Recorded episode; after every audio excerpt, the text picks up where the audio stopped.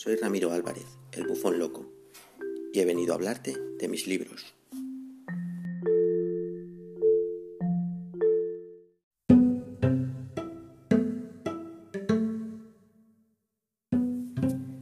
Bienvenidos un día más a estos pensamientos de un bufón loco.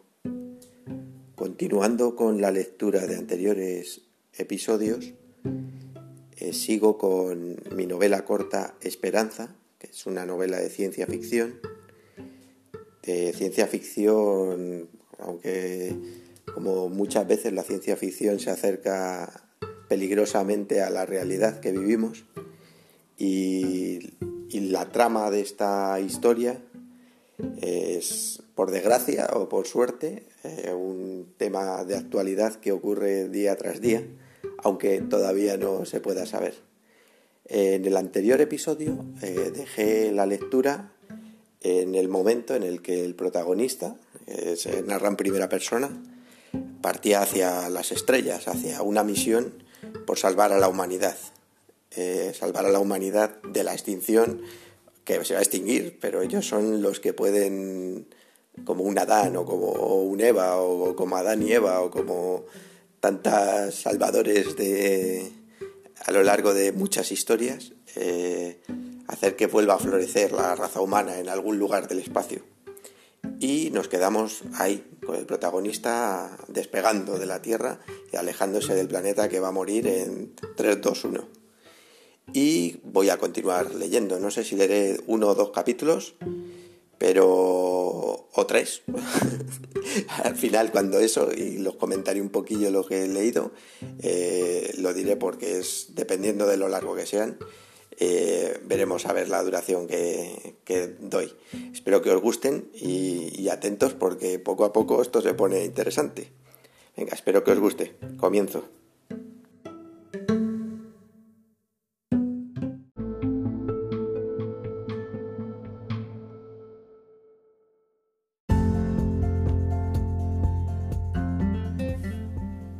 La aeronave. La aeronave es la de mayores dimensiones jamás diseñada y construida por la humanidad. Un interminable e intrincado laberinto de corredores y salas con paredes de color blanco iluminadas con tiras LED de eterna duración. Hay habitaciones destinadas a todo tipo de usos. Cocinas, comedores, dormitorios, aseos, salas de estar, jardines interiores, laboratorios, observatorios, almacenes, talleres, huertos, salones de ocio, salas de cine, filmotecas, bibliotecas. Todo parece estar colocado sin ningún sentido y con accesos de, lo más variopintos, desde ascensores a escaleras pasando por retorcidos pasillos. Su distribución parece surgida del subconsciente de un demente. Tal es el caos que recordar el camino a algún lugar en concreto resulta una tarea casi imposible en ocasiones, parece incluso que las salas intercambian sus posiciones. Quizás la intención de quien diseñó el interior era evitar la rutina de los pasajeros, que sin duda acabará siendo patente en un viaje cuya duración estimada es de cientos, si no miles de años, y donde convivirán incontables generaciones hasta dar con un nuevo planeta que reúna las condiciones necesarias para ser colonizado. Con el tiempo, he descubierto, de manera casual, una guía en la cabina de control donde explica que todo es más sencillo de lo que a primera vista aparenta. Basta con pronunciar en voz alta el destino deseado y la inteligencia artificial de la nave te guía mediante un sistema lineal de luces parpadeantes hasta tu destino por el camino óptimo. Me sorprende comprobar que a pesar del caos con que parece diseñado, todo está a menos de 10 minutos andando. La guía incluye, además, un enorme listado con todas las salas que conforman la nave. Mil una en total. Quizás un número basado en el enorme cuento de las noches de Arabia. De alguna manera, me reconforta la idea de que se trate de un inútil homenaje que ha hecho alguno de los participantes en el inmenso proyecto a la maravillosa obra. La última de las salas que aparece listada aún no he llegado a visitarla. Criogenización. Allí debe estar mi compañera de viaje.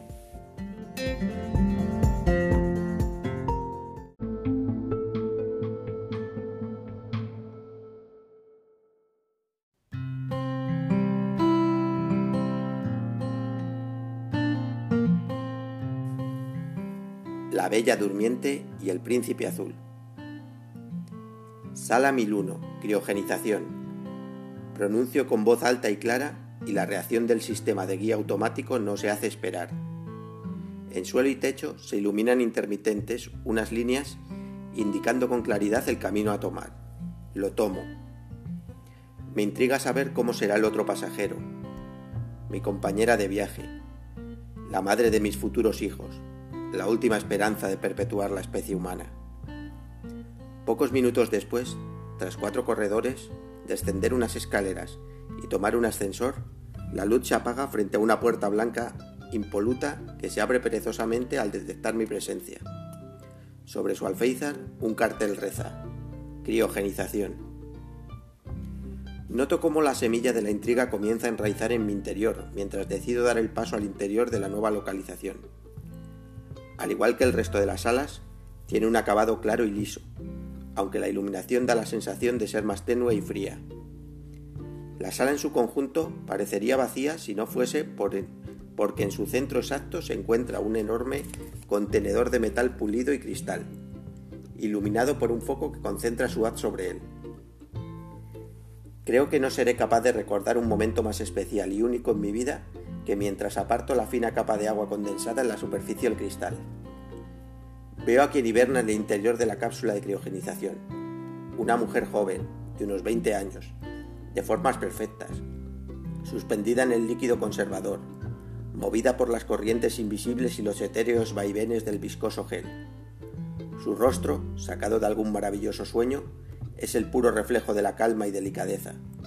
Un rostro que sin pensarlo ha quedado tallado a cincel en alguna olvidada parcela de mi cerebro.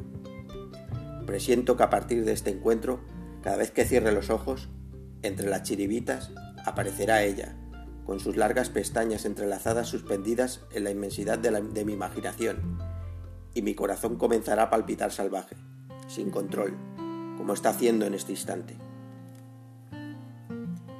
Ir a la sala Ir a visitar la sala de criogenización para pasar los tiempos muertos se ha convertido en una rutina, un ritual sagrado, una necesidad, una obsesión. Mi propio cuento de hadas en el que la bella durmiente sueña con que llegue el beso de su anónimo príncipe azul que la saque del letargo y que se reescriban las líneas que dan otra vez sentido a uno de tantos cuentos anticuados caídos en el olvido. Y vivieron felices y comieron perdices por siempre juntos.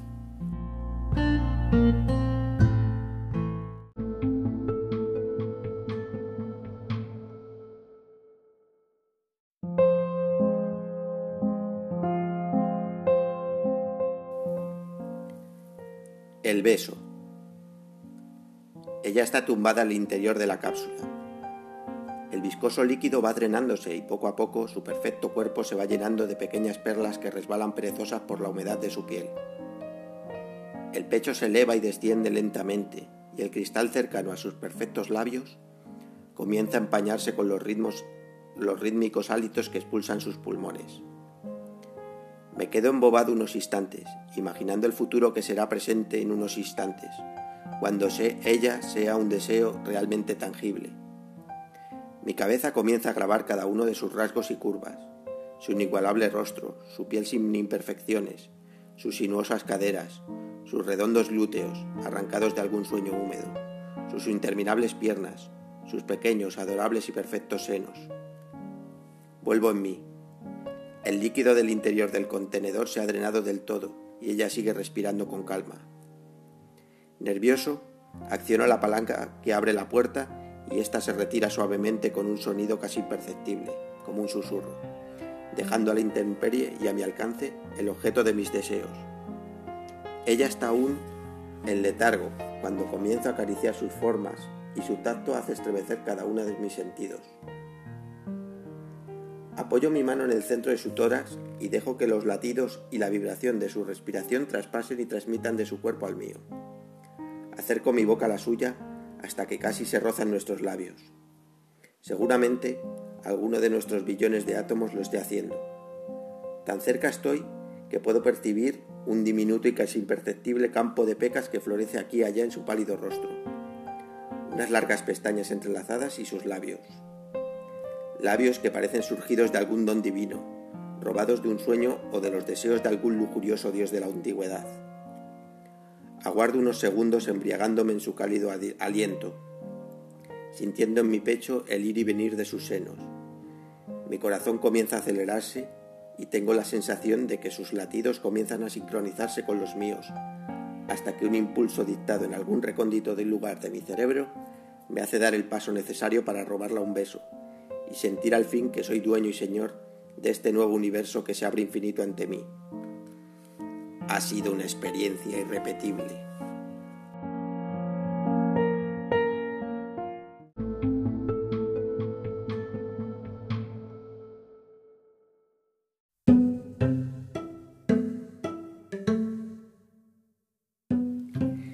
Y hasta aquí la lectura de hoy. Al final he leído tres capítulos, eh, tres capítulos en, el que, en los que el protagonista conoce la nave y encuentra a su compañera de viaje, su, su querida compañera de viaje, con la que será el otro personaje que salga en la novela. La verdad que es una novela corta en la que he escatimado completamente en personajes, pero como es es una historia que, no necesita más, porque al final son el protagonista, sus pensamientos y, ella, ella su, deseo, su, compañera de viaje, que veréis cómo, cómo va variando dentro de la trama. Al final es corta, al final si voy ya por el capítulo 9 o por ahí, tiene 21 capítulos, no, no hay mucho más, pero la historia no necesita más para contarse, o eso pienso yo. Espero que os haya gustado este capítulo o estos capítulos y, veréis cómo, eh, como he comentado al principio, poco a poco la trama va, ganando en intensidad hasta, hasta que veréis lo que ocurre.